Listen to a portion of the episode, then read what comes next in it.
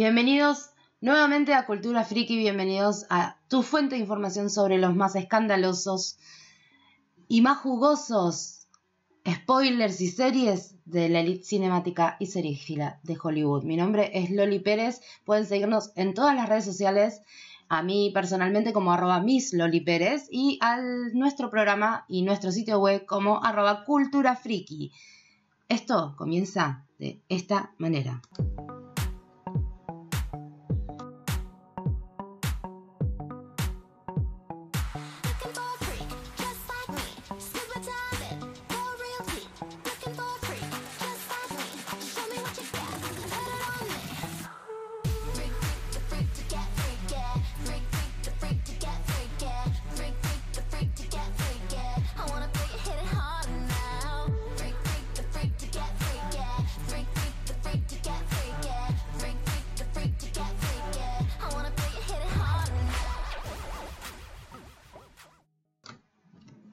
Regresamos con nuestro tercer episodio ya de Cultura Friki. Como todos los jueves a las 12 horas los vamos a esperar aproximadamente 12. Son las 12 y 13 del mediodía en la ciudad de Mar del Plata. Y vamos a arrancar con las noticias. Arrancamos con una mala noticia. Sobre todo para los fans de Alone Together, porque la serie fue cancelada. Al menos nos tenemos a nosotros mismos, pero como amigos. Porque Freeform canceló la comedia millennial Alone Together luego de dos temporadas, según reportó el sitio Variety. Alone Together es protagonizada por Esther Povitsky, Crazy Ex-Girlfriend, y Benji Afalo como su par platónico y mejores amigos, mientras crecen juntos en la era moderna de Los Ángeles. Pero por más que se caigan bien, no se aman. Al menos no de esa forma. Polinsky explicó que la relación de estos personajes no es romántica, sino que busca cambiar el paradigma de que un hombre se acerca a una mujer solo si va a tener sexo con ella nuestro show no es así, explica la actriz. Bueno, lamentablemente no van a poder explorar esa trama porque la serie fue cancelada luego de dos temporadas.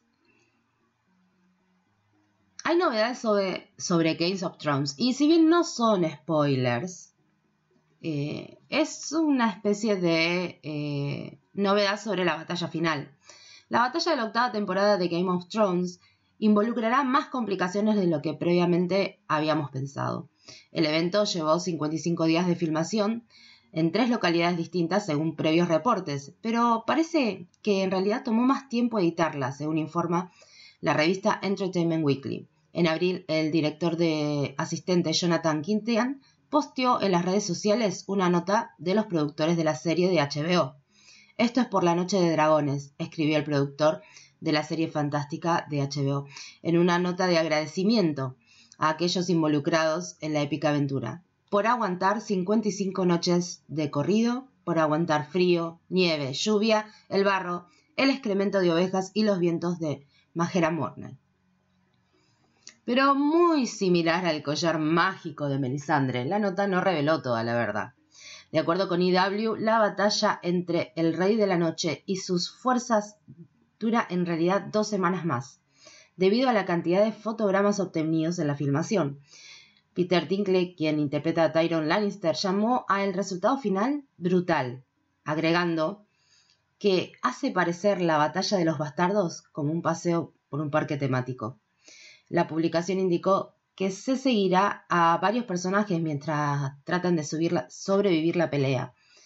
Para los que no sabían, Games of Thrones regresa para la mitad, primera mitad del 2019, aunque HBO todavía no nos confirmó una fecha de estreno.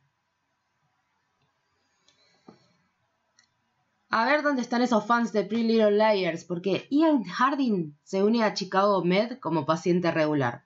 Chicago puede ser, o puede estar en realidad bastante alejado de Rosewood, pero eso no significa que no podamos tener una mini reunión de Pretty Little Liars en Chicago Med, porque Ian Harding aparecerá en varios episodios del drama médico de NBC más tarde de esta temporada. El actor interpretará a Philip Davis, un hombre que enfrenta una crisis médica y que se conecta con la doctora Manning, interpretada por la ex colega de Harding de PLL, la co-star Tori DeVito. El casting del actor fue revelado por DeVito por medio de la red social Twitter este lunes e indica que cuando uno de tus besties viene a interpretar un nuevo personaje a tu show, vos saltás de alegría. La doctora Manning tiene un nuevo compañero de trailer. DeVito interpreta a Natalie Manning en la serie de NBC desde hace cuatro temporadas. Y por su parte, Hardin es más conocido por interpretar al profesor de secundario Ezra Fitz, hasta que la serie concluyó sus siete temporadas el año pasado en Pretty Little Liars. DeVito interpretó a la hermana de Spencer en la serie, a Melissa. Y hablando, hablando de castings, ¿sí? James Walk se une al cast de Watchmen. James Walk cambió el reino de los cuentos de hadas por las novelas gráficas. La estrella de Tell Me Story se une a la adaptación de HBO de Damon Lindelof de The Watchmen. Walk tomará un rol protagónico en esta nueva versión del clásico de culto de Alan Moore, interpretando a un senador junior de Oklahoma. Se une a un cast estelar compuesto por la estrella ganadora del Oscar Jeremy Irons, ex alumno de Sleepy Hollow, Tom Mason, la ganadora del Emmy Regina King Don Johnson y muchos más. HBO dio origen, HBO dio orden de la serie a la esperada adaptación de Lindelof en agosto, con el estreno pendiente para el 2019, y la misma se ubica en una historia alternativa donde los superhéroes son tratados como fuera de la ley. La nueva serie se embriaga en la nostalgia de la original e innovadora novela gráfica mientras intentará romper las reglas por sí misma. Lindelof es creador de. estuvo en, en el en la producción ejecutiva de Love y de Les Overs, estará a cargo del guion y servirá como productor ejecutivo. Y traemos más noticias de casting, pero esta también es otra mini reunión. Kirby Howell Baptist se une a Verónica Mars. Neptuno, California, se está pareciendo cada vez más a The Good Place, en la miniserie próxima a estrenarse en Hulu, Verónica Mars, ya que Kirby Howell Baptist, coestrella de Kirsten Bell en la comedia de NBC, se une al cast.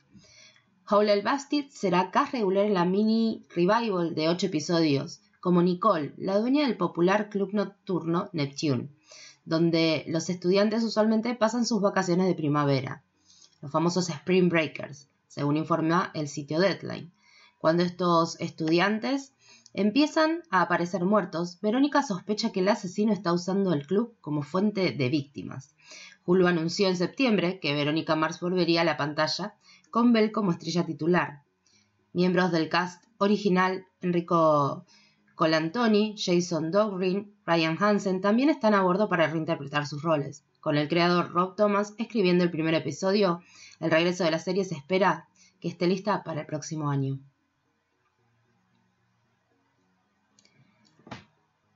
The Purge, La Purga, fue renovada para una segunda temporada. ¿Quién está listo para otra noche de purga de 2019? La purga fue renovada por una segunda temporada, según anunció este martes USA Network. La noticia vino a horas del final de la primera temporada de la serie de terror. USA Network está orgullosa de ser la casa televisiva de la icónica franquicia de Purge, dijo Chris McCamber, presidente de NBC Universal Cable Entertainment, en un comunicado. La sociedad y confianza creativa de Jason Bloom y todos en Bloomhouse Television y Universal Pictures aseguran una, una exitosa transición de la purga de las películas a la TV. Y junto con Universal Cable Productions estamos más que ansiosos por meternos de lleno en la mitología en la segunda temporada. Vamos a un tema musical y volvemos enseguida con nuestra recomendación para el día de hoy. Vamos a escuchar a Aerosmith con Shaded.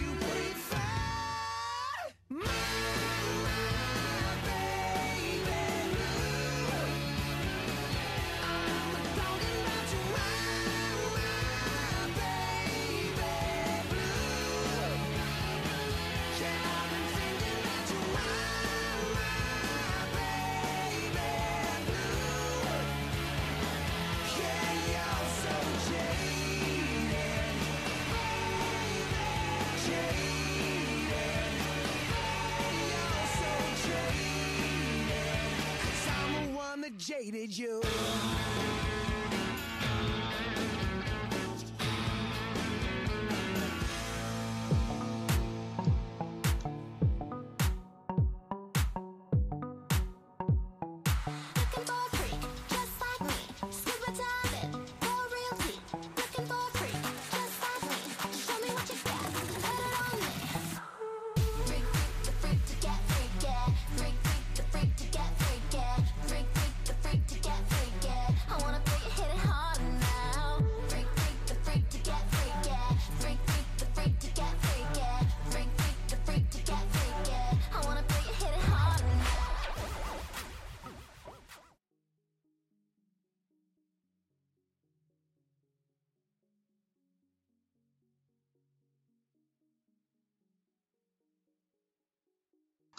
mm-hmm.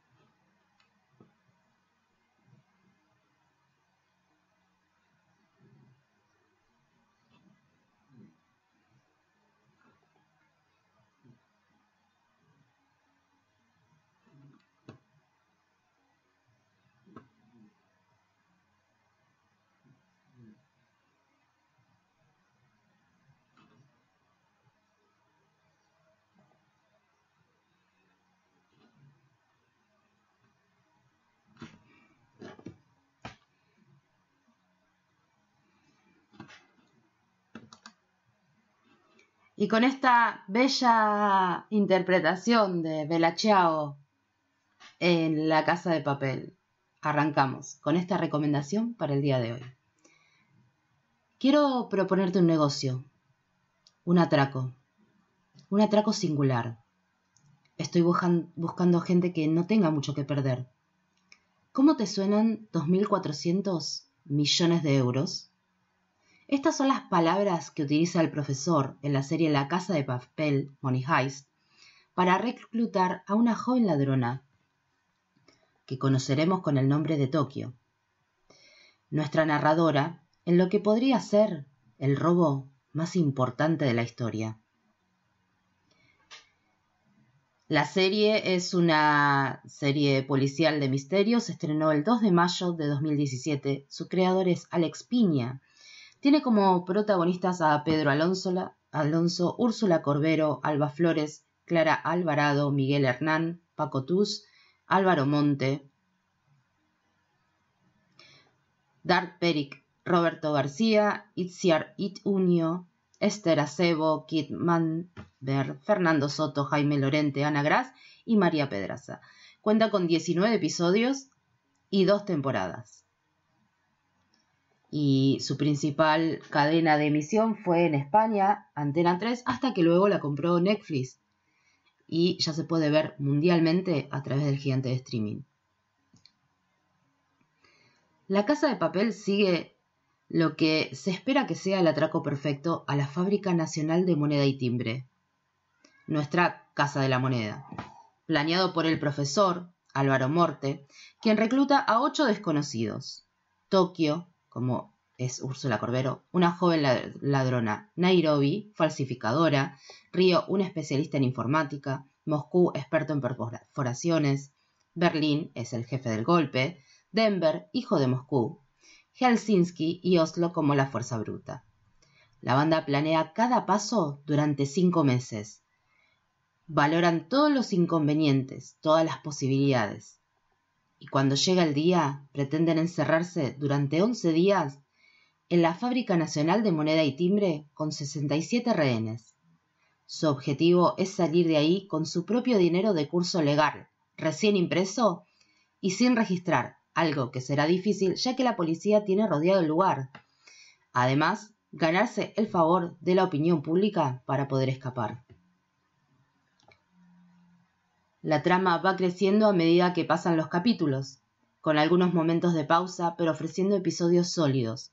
Lo que han logrado con La Casa de Papel es una combinación entre un reparto estupendo, cabe destacar en particular a Alba Flores, una realización increíble y un guion que logra enganchar episodio a episodio, algo que se ve pocas veces en la televisión española. Es una serie de calidad y que probablemente se pueda situar fácilmente entre las mejores del año, por lo menos en cuanto a ficción española se refiere. La serie se estrenó el 2 de mayo del 2017, como indicábamos, por Antena 3 en España y terminó el 23 de noviembre del mismo año. Su primera temporada ya está disponible eh, en Netflix y la segunda ya se emitió en España y se, estrena, se estrenó en el gigante de streaming el 6 de abril.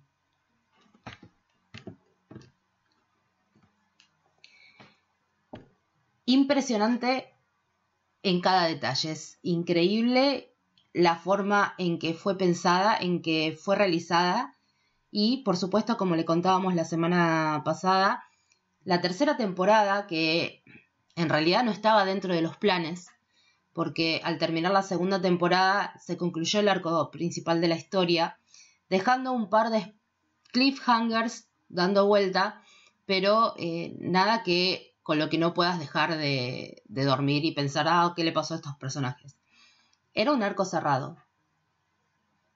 Pero la tercera temporada vuelve con más, porque, bueno, si bien como contábamos, el casi el elenco completo regresaría. Bueno, hay por supuesto nuevos integrantes.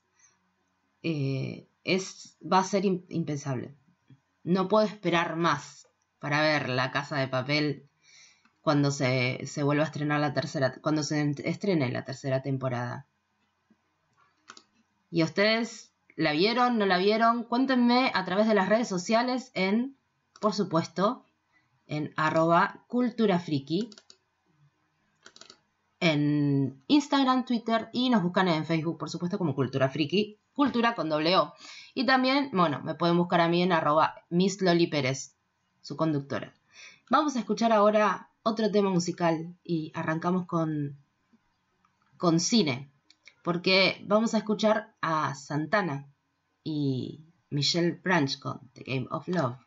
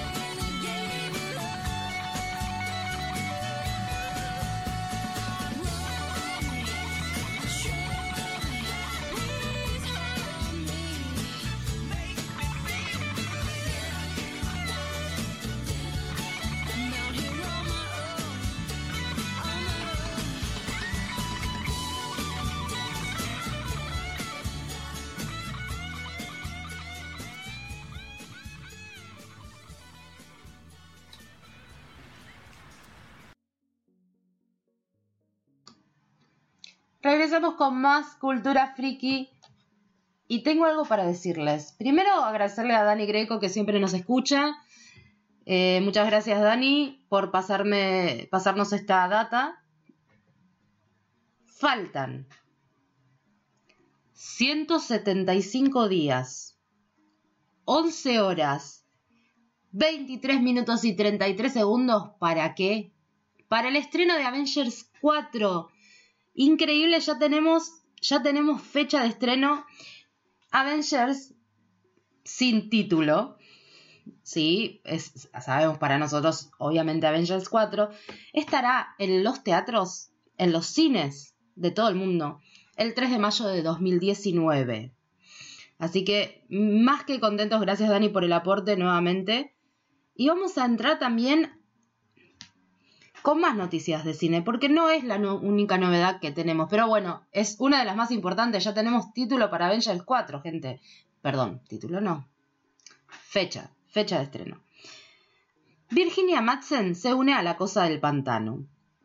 Virginia Madsen está lista para zambullirse en el pantano, la cosa del pantano que está basada en el personaje de DC Comics creado por Len Wayne y Bernie Wrightson, seguirá a Avic Arcane mientras investiga lo que parece ser un virus mortal nacido del pantano en un pequeño pueblo de Luisiana, solo para descubrir que el pantano en sí posee propiedades místicas y terribles secretos.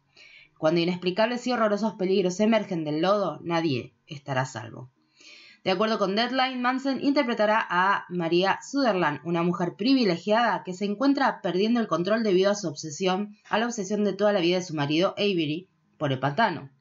Su fina y delicada realidad se complica, se ve complicada por el regreso de su marido, lo que despierta los sentimientos de luto por la pérdida de su hija. Madsen se une a Jennifer Bills de The L Word como Sheriff Lucilla Cable. María Sten como Liz Chayman, una amiga de la infancia de Abby, y Cheryl Prescott Ray Donovan como Madame Sanadu. Y hablando de películas que están por estrenarse, ¿qué, ¿qué, pasaría si les contara? Esto ya salió en todas las redes sociales, así que estoy más que seguro de que saben a, qué me estoy refiriendo. Yo les diría que vayan sacando la metafetamina azul porque el creador de Breaking Bad, Vince Gilligan, estaría trabajando en una película de dos horas del drama ganador del Emmy, según informó The Hollywood Reporter. Por supuesto, los detalles no abundan en este punto. No sabemos si se estrenará por cine por AMC, como hizo la serie del 2008 al 2013. Tampoco sabemos si es continuación de la serie original, una precuela o un spin-off. Y no sabemos si el caso original de Brian Cranston, Aaron Paul, Anna Gunn, Ted Norris regresan a, a interpretar sus roles. Pero sí sabemos que Gilligan escribirá el guion y será productor ejecutivo del film y posiblemente también la dirigirá. La película estará situada en una franquicia existente de Breaking Bad, indican las fuentes, y la trama involucra el escape de un hombre secuestrado y su lucha por conseguir la libertad. Jesse Pinkman, no sé si a alguien le suena. La producción comenzará en Nuevo México, por supuesto, donde más, el, el mes que viene. Y otros otra novedad con respecto al ámbito del cine es que un nuevo tráiler de la película de Andy Serkis, Mowgli, Relatos del Libro de la Selva, debutó durante el evento de Netflix en Singapur, junto con la fecha de estreno de la misma. La adaptación del clásico de Rudyard Kipling aparecerá en los cines por un tiempo limitado el 29 de noviembre, en Los Ángeles, New York, San Francisco y Londres, y será lanzado globalmente el 7 de diciembre por el gigante de streaming el aclamado director y actor Andy Serkis reinventa, reinventa la obra maestra, como les contábamos de Rudyard Kipling, sobre el niño que vive dividido entre la naturaleza y los hombres, pero finalmente acepta su destino y se convierte en una leyenda. Mowgli nunca se sintió completamente parte del reino salvaje ni de la civilización. Ahora debe enfrentar los peligros de ambos mundos para descubrir quién es en realidad. Pueden por supuesto ver el trailer en nuestro sitio web que es www.culturafriki.com.ar. Ahí también nos pueden escuchar en vivo, por supuesto, Y si no, bueno, a través de eh, otros medios como Spotify, iHeartRadio, iTunes. Estamos en todos lados, chicos.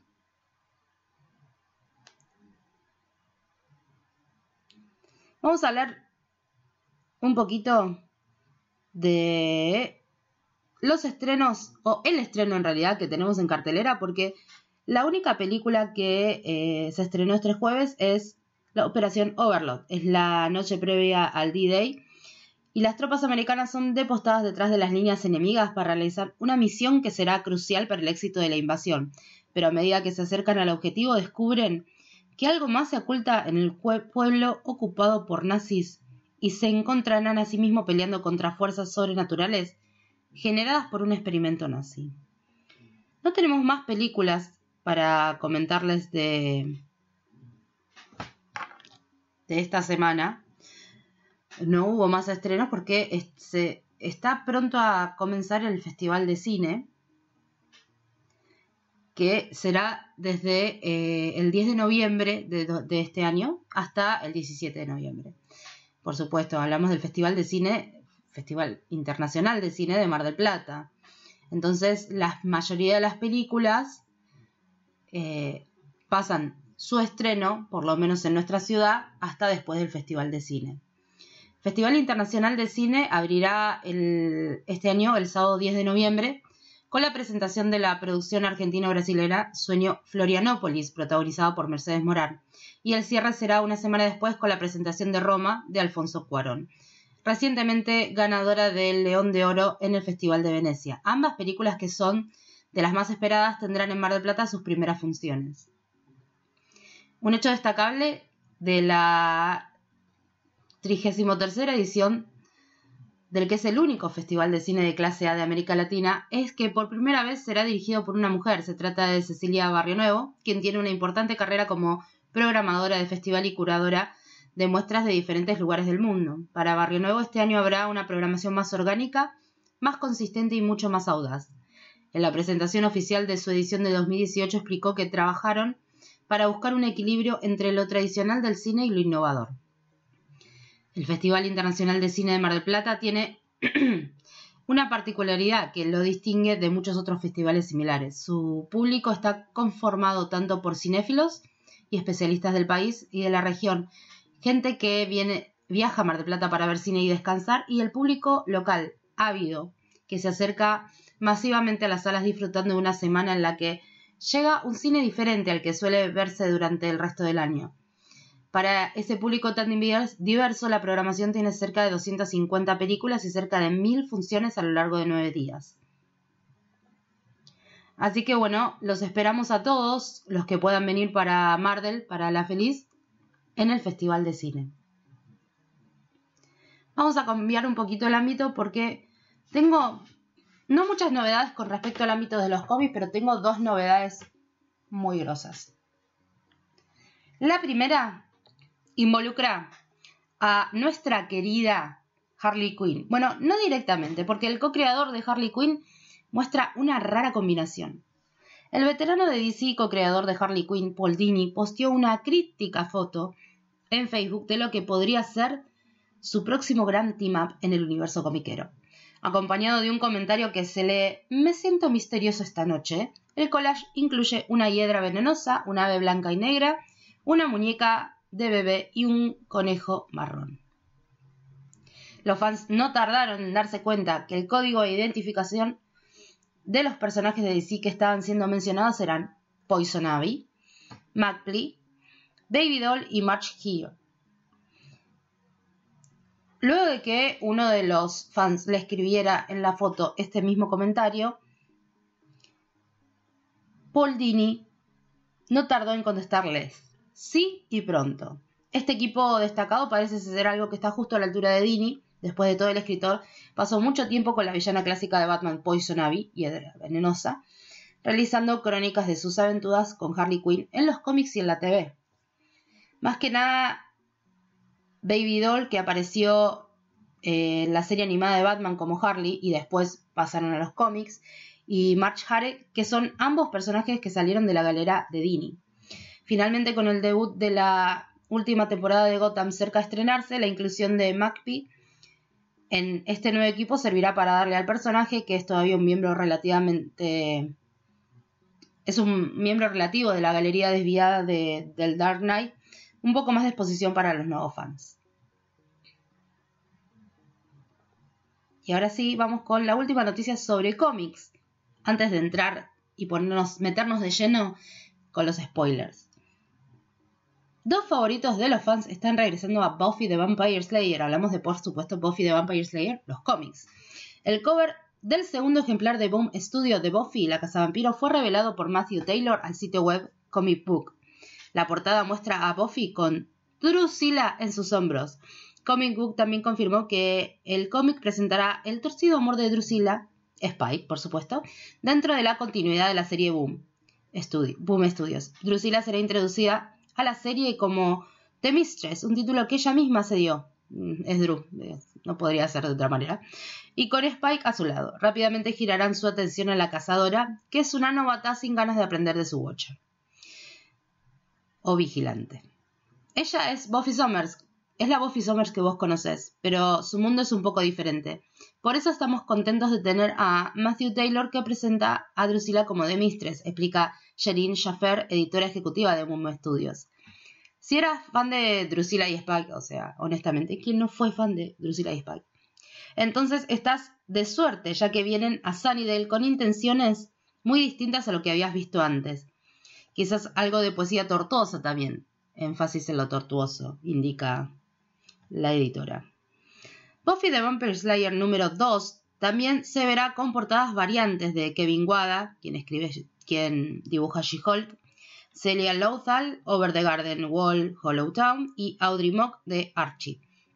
La serie de Buffy the Vampire Slayer de Boom Studios está escrita por la nominada a los premios Eisner Jodie Belair, con arte del ganador del, al premio Ruth Manning, Dan Mora. El creador de Buffy, Josh Whedon, está como consultante. Buffy, trajo a mi vida mucha alegría, y ahora ser parte de esto me siento ridículamente sobrepasada en muchos niveles, explicó Belair en un reporte sobre su inclusión en el proyecto. Mi primer aspecto favorito de Buffy es cómo tenemos un grupo de personajes amplios que se aman entre ellos, se dañan y hasta a veces se matan. No puedo esperar a perderme en este universo y encontrar otras historias, explorar viejas y mantener por siempre el tema del autoconocimiento y crecimiento, lo que sea que eso signifique. Sobre, el mismo, sobre el mismo tema, el artista Mora indicó que es una oportunidad emocionante de ser parte de la reimaginación y el rediseño del mundo de Buffy para esta era moderna, y al mismo tiempo que honramos su historia. La serie ofrece la única mezcla de terror, horror, acción y experiencia de ser un adolescente cuando sentís que el mundo se termina, que en este caso podría. Buffy the Vampire Slayer es la segunda tira de culto de Josh Whedon relanzada en cómics por Boom Studios. El primero fue Firefly, que llegará a las tiendas el 14 de noviembre. La segunda, el, el segundo ejemplar de Buffy the Vampire Slayer sale a la venta el 13 de febrero de 2019 en Estados Unidos.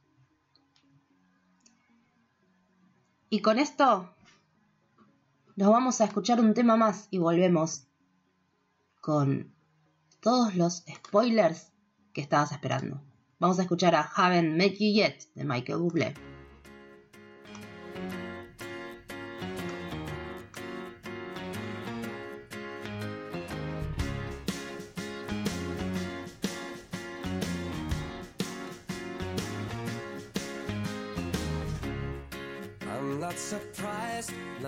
Everything lasts. I've broken my heart so many times I stopped keeping track. Talk myself in, I talk myself out. I get all worked up, then I let myself down. I tried so very hard not to lose it. I came up with a million excuses. I thought I thought of every possibility.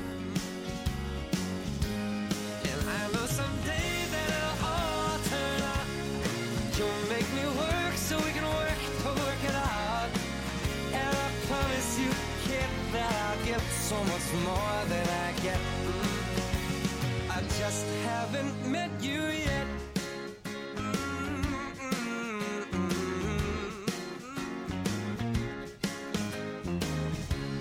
I might have to wait, I'll never give up. I guess it's half timing and the other half's luck. Wherever you are, whenever it's right, you'll come out of nowhere and into my life. Know that we can be so amazing. And baby, your love is gonna change me. And now I can see every possibility. Mm. And somehow I know that it'll all turn out. And you'll make me work so we can work to work it out. And I promise you, kid, I'll give so much more than. I just haven't met you yet. They say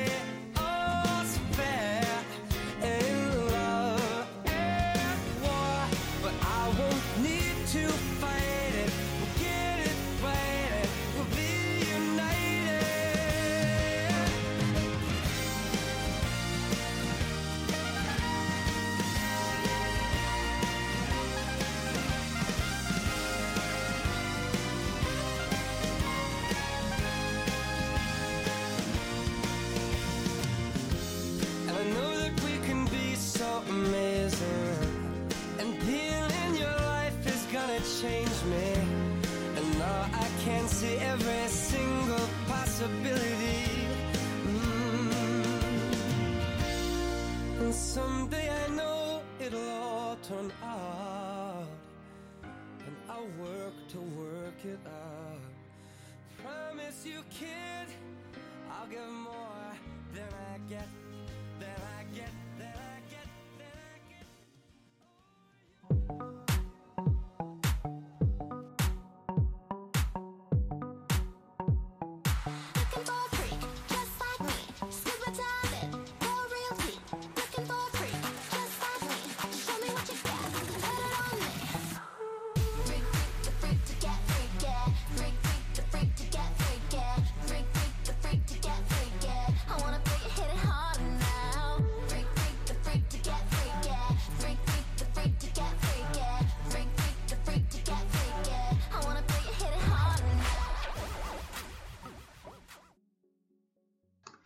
Bienvenidos a la habitación del spoiler, bienvenidos a la habitación del spoiler de Cultura Friki, pero antes, antes, River Son tiene algo que decirles. Spoilers.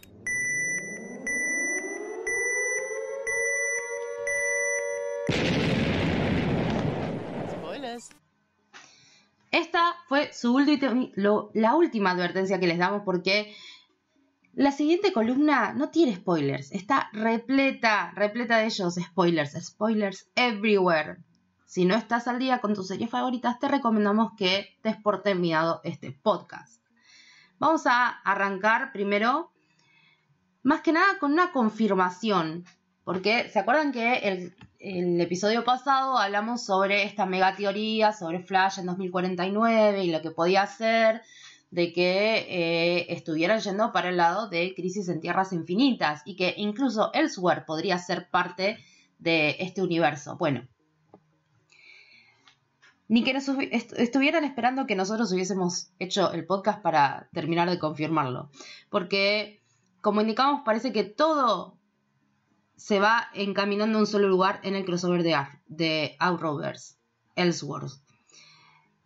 Tiene un nuevo miembro en su elenco y es Bob Fraser, que estará como invitado en el, evento de tres noches como el prisionero de Arkham Asylum, Roger Hayden. Sí, sí, Roger Hayden, o sea, en el universo de DC Comics, Hayden es conocido como Psycho Pirate, es de los que estuvimos hablando la semana pasada. Un miembro de una sociedad secreta supervillanos que usaba una máscara de medusa para manipular emociones. La máscara eventualmente lo volvió loco y en la premiere de esta temporada se hizo referencia a Hayden, Psycho Pirate, en el artículo que escribió Iris West, Iris West Allen y que se publicará en el 2049. Las investigaciones se han enfocado en Roger Hayden, alias Psycho Pirate, quien dice recordar los eventos de esa noche. Explica el artículo. Dijo, cuando lo arrestaron, mundos vivieron, mundos murieron y nada volvió a ser lo mismo. Es lo que hablamos la semana pasada, la teoría friki, y que es lo que nos podría estar dando los indicios de que el Arrowverse podría estar siendo llevado a Crisis en Tierras Infinitas. Así que nada, es más que nada una confirmación, cuasi confirmación de que el, evento de Elseworlds podría ser eh, Crisis en Tierras Infinitas. Es más, estoy visualizando tipo, eh, no sé por qué, X motivo, alguien va a ver a, a, a Pirate en Arkham y es como que ahí arrancaría eh, Elseworlds, porque como es el único que los recuerda, quizás él cuente si en realidad pasó Crisis en Tierras Infinitas, aunque en realidad todavía no pasó porque todavía tenemos Tierra 2, o sea, ¿pasará? ¿Quién sabe? No sé, es mucho mambo, gente. Tenemos más spoilers hoy, tenemos varios spoilers. Y arrancamos con, eh, seguimos con Shadowhunters con su fecha de, de estreno y mini spoilers. Los fans de Shadowhunters tienen menos de tres meses para afilar sus estilis porque los episodios finales del drama de Freeform empezarán a transmitirse el 25 de febrero de 2019 de acuerdo con TV Line. Estos episodios seguirán a una película titulada The Final Hunt que dará final a la historia. Shadowhunter terminó la primera mitad de esta temporada en mayo con un explosivo final, donde parece que las vidas de Clary y Lilith fueron reclamadas. Pero sabemos que Catherine McNamara estará en la 3B de la temporada, así que también sabemos que Anna Hopkins estará. Nunca podrás matar un Greater Demon, podés solo enviarlo de regreso a Idom, explica el productor ejecutivo Todd Slavkin. Así que Lilith no se fue por completo. De hecho, la vamos a volver nuevamente pronto volver a ver nuevamente. Pero eh, la pobre está de regreso en Idom, así que no creo que esté muy contenta al respecto.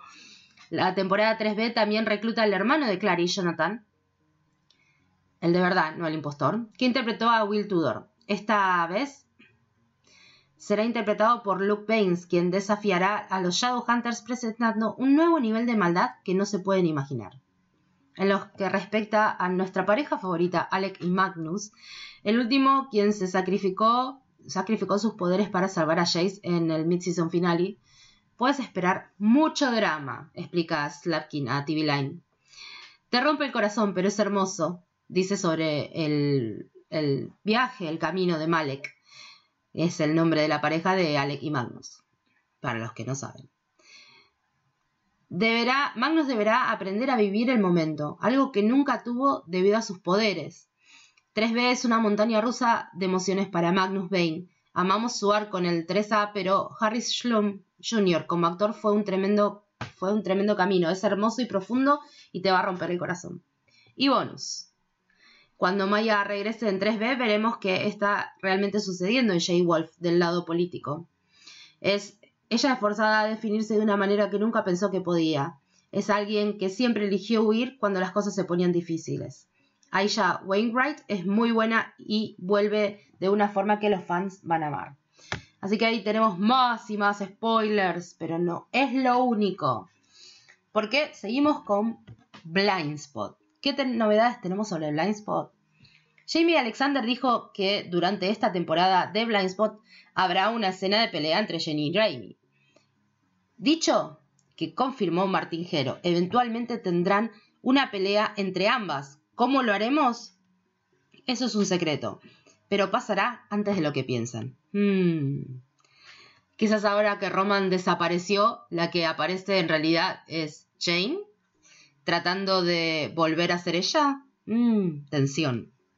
En Manifest, la tensión crece entre Micaela y Jared, porque volverán, no volverán, quién sabe. Lo que sí sabemos es que Lourdes no presiona, de acuerdo con Jeff Rake, creador de la serie, solo porque se restableció la amistad con su con Micaela, no significa que va a dejar a su hombre. O sea, de hecho, Lourdes informará una noticia que cambia todo en los próximos episodios, que atrasa cualquier cosa que Micaela podría haber hecho para ganarse de nuevo a Jared. Sobre Titans, el episodio de este viernes presentó a Doom Patrol y ofrece un caso sólido a Beast Boy. Es una familia adoptiva, explica Ryan Potter, que interpreta a Gar. Elastic Girl es su madre adoptiva, Robot Man es, su, es como su hermano y Negative Man es como su tío. Mm, Se entiende, ¿no? Sobre Supernatural, tenemos novedades sobre la enfermedad de Jack. Bueno, en realidad no novedades en sí. Lo que eh, sabemos sobre... No sabemos si su origen es humano o sobrenatural, pero el IP nos dice que siempre veremos a Billy al menos una vez. Para los que no saben, Billy es la muerte. No me gusta esa frase, chicos. Y una vez, y sobre esa nota también vamos a- a- a informarles que Jack no va a dejar de estar del lado de Cass. Jack no va a dejar de casar con Cass. Y esta también va a ser una, una oportunidad para Castiel, para encontrar ese personaje justo, ese papel justo dentro de la dinámica del grupo. Desde hace más de dos temporadas que eh, trató diferentes facetas, como la de soldado, administrador, cazador, pero ninguna le sentaba bien.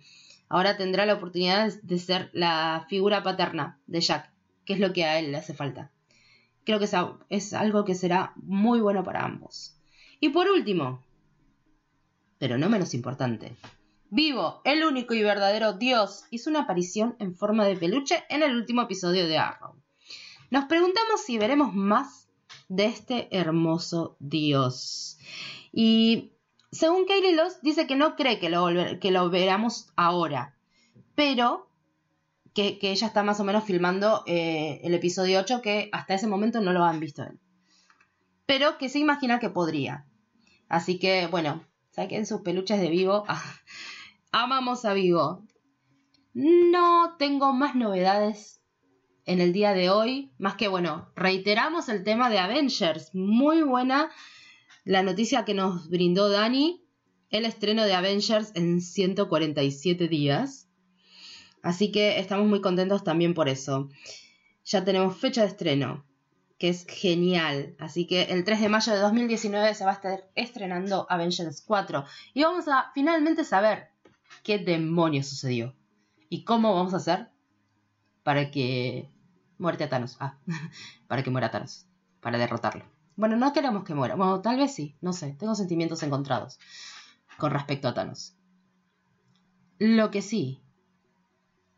Ya tengo definitivo es que es el momento de terminar el programa. Se nos fue. Esto fue todo. Esto fue todo por hoy, pero antes no se olviden que, por supuesto, por supuesto, el 16 de diciembre vamos a estar en la ACON, la convención, la segunda convención de Funkos, de Funko Pops en Argentina. Sí, por favor, a los que les gustan los Funkos Pops, los Pops, para los amigos, no pueden dejar de estar en la Adictos con el día 16 de diciembre en el Salón Tribeca en Buenos Aires. Con esta nota me despido. Esto fue todo Cultura Friki. Mi nombre es Loli Pérez. Los esperamos el próximo jueves, cerca de las 12, como siempre.